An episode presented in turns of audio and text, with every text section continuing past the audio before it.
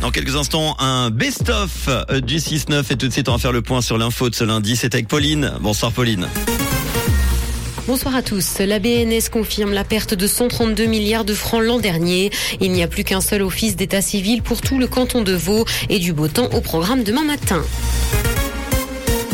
La BNS confirme la perte de 132 milliards de francs l'an dernier, et ce après un bénéfice de plus de 26 milliards l'année précédente. Les actionnaires devront donc se passer de dividendes, tandis que la Confédération et les cantons ne recevront pas de contribution. Selon le communiqué publié par la BNS, l'immense majorité de cette perte découle des positions en monnaie étrangère. Les positions en francs ont de leur côté accusé une perte d'un milliard de francs.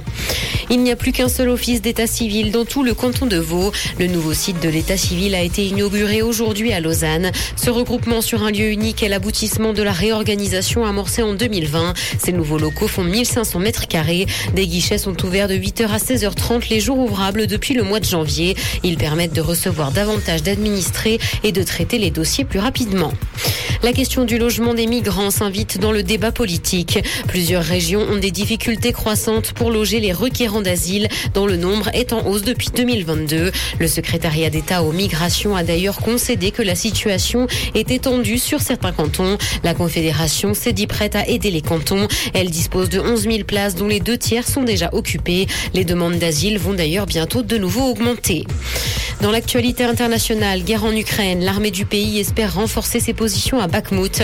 Une annonce faite aujourd'hui et qui intervient au moment où le groupe paramilitaire russe Wagner s'est une nouvelle fois plaint du manque de munitions pour ses hommes. Ils sont d'ailleurs en première ligne dans la bataille. Les commandants en chef des forces armées ukrainiennes se sont d'ailleurs prononcés en faveur de la poursuite de l'opération défensive et d'un renforcement des positions dans la commune.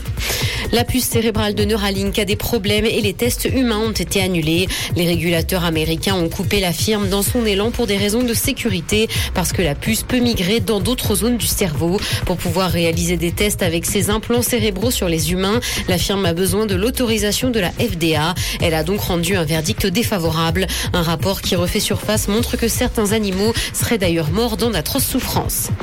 Un an après avoir été giflé par Will Smith, Chris Rock a riposté, et ce alors que le comédien avait maintenu le silence sur la question depuis qu'il a reçu une gifle pendant la cérémonie des Oscars. Dans un numéro de stand-up diffusé sur Netflix, il a finalement rendu les coups. Il a donc accusé Will Smith d'indignation sélective et affirme qu'il s'en est pris à un homme plus petit parce qu'il était contrarié par une infidélité de sa femme.